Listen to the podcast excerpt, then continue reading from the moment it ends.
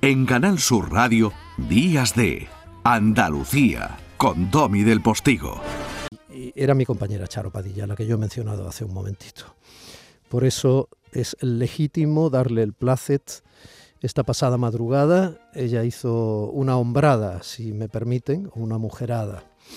Eh, le echó muchos arrestos a hacer un programa fantástico con la voz permanente de Juan Antonio de contenidos, con mucho que ofrecerles, para darles compañía e información. También, por supuesto, entretenimiento. Esas son algunas de nuestras obligaciones y además cumplimos encantados para todos ustedes que en definitiva son los jefes. No, este viernes...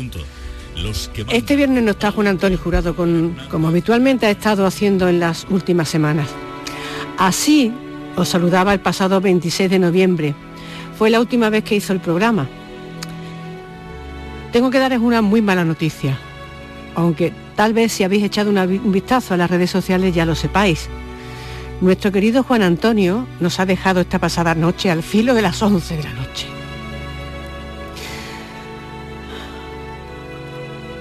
Solo tenía 56 años y llevaba 33 en Canal Sur Radio. Toda una vida. No es fácil hablar hoy, ¿eh? Esta muerte nos ha abofeteado la cara nos ha cogido sin creérnoslo aún. Quiero que sepáis que él era muy feliz cada vez que tenía que ocupar este sitio, porque vosotros le hacíais inmensamente feliz, le encantaba. Así que cogemos aire y vamos con el día. Un beso enorme, Charo, un beso enorme a todas las personas que generosamente ahora nos están sintiendo a través de Canal Sur Radio en esta edición de Días de Andalucía y están eh, sufriendo una pérdida en estos días eh, navideños ya donde todo se hace doblemente doloroso. Juan Antonio Jurado entró con COVID en el hospital y luego una bacteria oportunista eh, aprovechó la debilidad que el COVID le produjo y al final está en ese país de los sueños que probablemente sea la inexistencia. Va a vivir siempre en el recuerdo de quienes eh, le conocimos. Vamos adelante.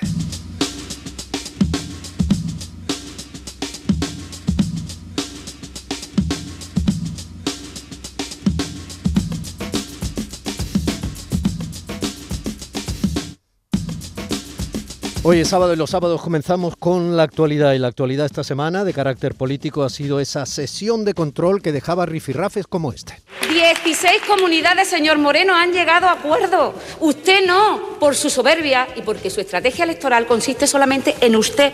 Ustedes quieren paralizar este gobierno. Su único propósito es que este gobierno y por tanto los andaluces no puedan caminar y no puedan caminar y no puedan funcionar y seguir avanzando en términos de señorías, por favor. Y de Señoría. No sea usted soberbio, haga lo que están haciendo en otras comunidades de España y le irá mejor a Andalucía. Y si no es capaz, dele la palabra a todos los andaluces. Elecciones y elecciones. Eso es lo único que quiere su grupo. Eso es lo único que quiere su grupo. Su prioridad, la estatutaria y la legal, es fortalecer la sanidad pública y tiene recursos para ello, pero no tienen voluntad política dejan con las manos sueltas a las empresas privadas que prestan una calidad sanitaria deficiente, que pagamos a precio de oro. Usted no puede venir aquí a pedir más recursos sanitarios después de haber denegado 1.100 millones, entre ellos casi 400 que iban a personal, porque es claramente incoherente, señora Nieto. Un resumen resumidísimo de lo que fueron las distintas comparecencias de los distintos portavoces de los partidos de la oposición en el eh, Parlamento andaluz y eh, algunas de las respuestas del presidente del gobierno andaluz. Bueno, em, un tono de sesión de control, un tono de tensión, un tono que en nuestro país ha llegado hasta unos límites en que hasta la peligrosa normalidad que ya nos hacía acostumbrarnos a que ese tono pareciera normal se ha superado, ¿no? Sobre todo con el último rifirrafe de Pablo Casado con la ministra Calviño, un asunto eh, mm, personal y particular de un encuentro en un lugar que luego se ha convertido en altavoz eh, de eh, razón para estrategia de confrontación y todo esto que ustedes ya saben.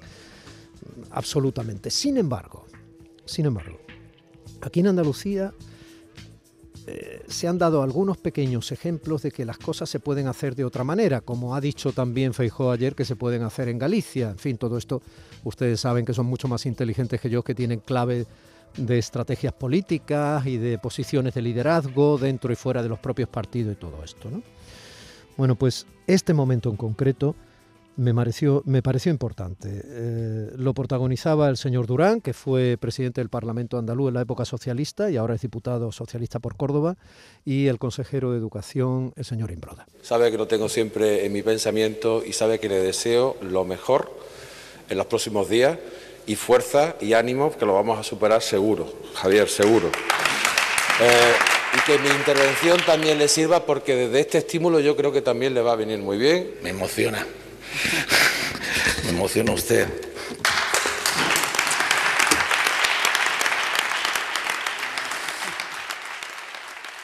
Seguiremos adelante, seguiremos adelante luchando. ¿no? Efectivamente, yo no he conocido otra cosa en mi vida que luchar. El señor Imbroda, eh, en su imagen física incluso, va evidenciando su lucha contra el cáncer. Y eh, la verdad es que este tipo de momentos cargados de sentido común y de humanidad que ocurren dentro de un debate parlamentario, hombre, nos dan cierta esperanza. Lo mismo desde aquí un enorme abrazo a, todos aquellos que están, eh, bueno, pues eh, viviendo contra un cáncer. Y también ha habido momentos de cierta simpatía. Entonces, hombre, eh, también dan un poquito de esperanza, ¿no? la clausura de un congreso de las eh, mujeres empresarias del medio ambiente, el presidente Moreno le decía esto al presidente Espadas. Empezando por el alcalde de la ciudad de Sevilla, que es nuestro anfitrión, querido Juan, un abrazo, siempre contento de verte. Sigue de alcalde, no te pierdas, no te metas, metas lío, no te metas lío. No te metas lío, te vamos bien allí. Bueno, querido alcalde, fuera broma, un placer como siempre saludarte. Hoy a veces coincidimos dos y tres veces y nos llevamos bien, como pueden comprobar ustedes. ¿Eh? ¿Eh? ¿O no es un tono navideño?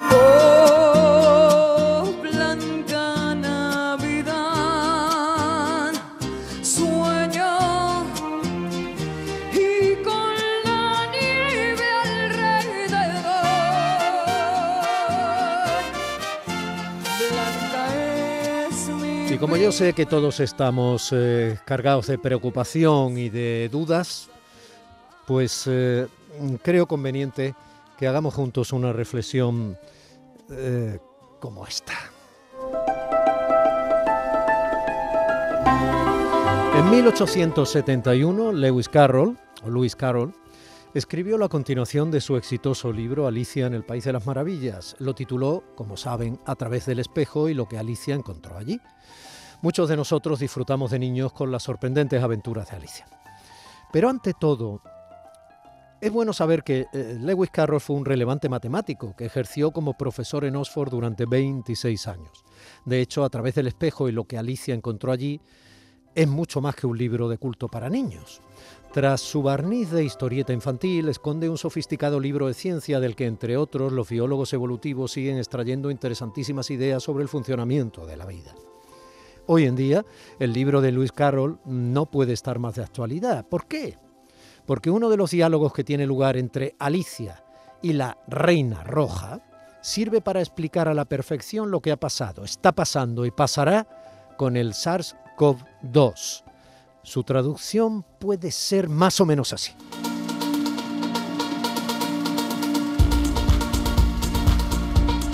El SARS-CoV-2 vive en el país de la Reina Roja y nos hace a todos vivir en ese país. Solamente para mantener la pandemia en una situación más o menos estable tenemos que tomar cada vez más medidas. Y si quisiéramos ganarle la partida al coronavirus, todavía tendríamos que tomar muchísimas más. Con la infectividad de la primera variante, el SARS-CoV-2, que salió de Wuhan y se extendió por todo el mundo, se estimó que para conseguir la inmunidad de grupo, la famosa inmunidad de rebaño, la famosa inmunidad, eh, en fin, eh, que colectiva, que derrotase al virus, necesitaríamos estar vacunados el 70% de la población con una dosis al menos, o que padeciesen la enfermedad hasta alcanzar ese porcentaje para que tuvieran ya todas esas personas los suficientes anticuerpos. Por entonces, se, anticuerpos o células T, que ese es otro cantar. Por entonces se publicaron modelos de genética de poblaciones que predijeron que poco a poco irían apareciendo nuevas variantes de este coronavirus que llamamos SARS-CoV-2 que cada vez resultarían más infecciosas, que escaparían mejor de las vacunas y que serían capaces de reinfectar a quienes ya padecieron la enfermedad con las variantes más antiguas. Pero no dio tiempo a vacunar al 70% de la población mundial lo suficientemente rápido. Y si todos en el planeta, ya que esto es una pandemia, no estamos vacunados, todos digo, todos, pues aquellos lugares donde el virus tenga facilidad de contagiar a más individuos, el propio virus irá mutando a mayor velocidad. El SARS-CoV-2, por tanto, mutó y fueron apareciendo nuevas variantes. Y las que se extendieron por el mundo fueron y están siendo ya un poco más infectivas o infecciosas, como quieran. Y ahora, con la famosita variante Omicron, vemos que hasta escapan algo mejor de las vacunas que las variantes anteriores. Por eso este jueves el consejero de la presidencia, el señor Bendodo, le contestaba a mi compañero Javier Vigorra en las mañanas de Andalucía así. Va a depender solo de una palabra, Omicron, de la evolución de esa nueva variante del virus, de cómo evoluciona en las próximas semanas y en los próximos meses de su capacidad de contagiar, de su letalidad y de su fuerza ante la vacuna. Lo que hay, he dicho eh, Vigorra, pero Jesús. Bueno, y por eso el delegado de salud en Málaga, el doctor Carlos Bautista, que ya saben que Málaga es la provincia andaluza que tiene más altas las cotas de contagio, se hacía un vídeo vacunándose de la tercera dosis diciendo esto. Ay, Dios mío. Venga, vacunar hombre, por Dios. Vacunarlos ya, que tener. Bueno, aquí estamos, poniéndonos la tercera dosis, ¿vale? Vámonos para adentro, venga, arriba con la Virgen. Venga, ya está. Ay, Dios mío. Venga, vacunar hombre, por Dios. Vacunarlos ya, que tenemos la UCI llena de malaguitas sin vacunar. Venga. Para volver al estatus que fue necesario que pensásemos en una segunda dosis y que la cobertura vacunal alcanzase ya más del 95% de la población, teníamos evidentemente que ponernos las pilas, pero el coronavirus tampoco nos dejó hacerlo antes de que apareciesen otras nuevas variantes. Ahora tenemos a Delta y a Omicron que nos fuerzan a una tercera dosis de la vacuna, como la que ya se ha puesto el delegado de salud, el doctor Carlos Bautista en Málaga, y a tener que vacunar a todo el mundo. Ya saben que a partir de los 40 años, ya podemos ir los que tenemos a partir de 50, vacunarnos en Andalucía de la tercera dosis, incluyendo a los niños. Pero ya volvemos a estar en Navidad y cerca del fin de año. Y lo más probable es que esta historia no acabe aquí. Sabes, mi amor, bien, debes llorar, ya sabes por qué. Aunque los modelos matemáticos demuestran que la velocidad a la que aparecen nuevas variantes del virus más infectivas y con mayor capacidad de escape será cada vez menor, menos mal, es ciencia, durante un tiempo que se nos va a hacer muy largo, llegarán más variantes y hará falta rediseñar y fabricar nuevas vacunas. De hecho, una de las más fructíferas ideas en biología de poblaciones se conoce como la dinámica de la reina roja, en honor a esa segunda parte Alicia de las Maravillas, a la que yo le hacía mención de Lewis Carroll. Las especies deben adaptarse constantemente para poder sobrevivir, pues compiten con otras que están en constante cambio. El SARS-CoV-2, el coronavirus que produce la COVID, evoluciona muy rápidamente. Al igual que cuando copiamos un texto escrito podemos cometer errores, cuando el virus replica su propio genoma también se equivoca a veces. Esos son las mutaciones. Era Rodolfo un reno que tenía la nariz. Es como un cuento, ¿verdad? De Navidad. La mayoría de esas mutaciones funcionan peor que la versión original y como consecuencia dejan menos descendientes. Menos mal. Son menos infecciosas y más pronto que tarde esas variantes se extinguen. Pero algunas mutaciones sí funcionan mejor y dejan más descendientes. Por eso son las más infectivas y se vuelven mayoritarias en la población. Es lo que ocurrió con la famosa variante Delta y lo que ya le está ocurriendo a la variante Omicron, que desplazará a Delta seguramente hasta volverse dominante en la población. Y durará hasta que aparezca otra variante todavía más infectiva que esa Omicron y se imponga. Estamos tremendamente cansados de luchar contra la pandemia. Pero el SARS-CoV-2, este coronavirus, no se cansa. Tendremos que seguir respondiendo y solo para mantenernos como estamos tendremos que tomar cada vez más medidas, como la tercera pauta de la vacunación. Pero como decía la Reina Roja, si queremos llegar a alguna parte con la COVID-19, no nos queda más remedio que correr por lo menos dos veces más rápido. En nuestra lucha contra la COVID no basta con decir que lo estamos haciendo lo mejor posible. Es necesario hacer todo lo que haga falta para conseguir el éxito, incluso por Navidad.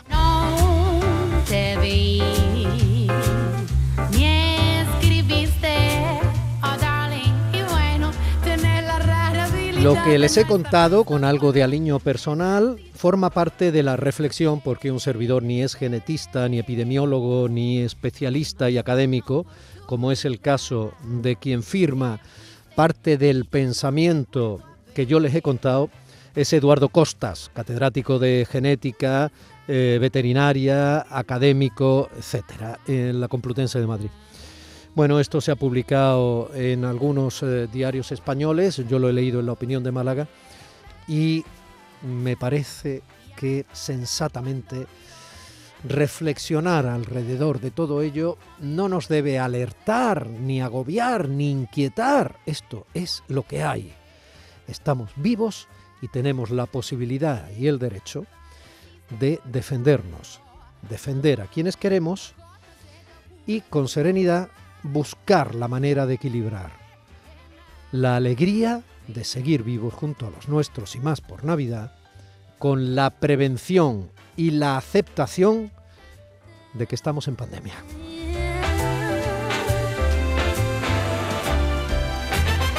Y eso es lo que está haciendo Irene López en el Centro de Producción de Canal Sur Radio en Sevilla, permitiendo que mi compañero José Manuel Zapico esté haciendo una formidable realización desde aquí, desde el Centro de Producción de Canal Sur Radio en Málaga, para los 10 centros de producción de Canal Sur Radio repartidos por toda Andalucía. De la misma manera, mi compañera María Chamorro, que está allí al ladito de Irene, es quien está soportando todas las vicisitudes que vayan pasando alrededor de la emisión del programa, hace su podcast y está en la producción de Días de Andalucía. En Canal Sur Radio, Días de Andalucía, con Domi del Postigo.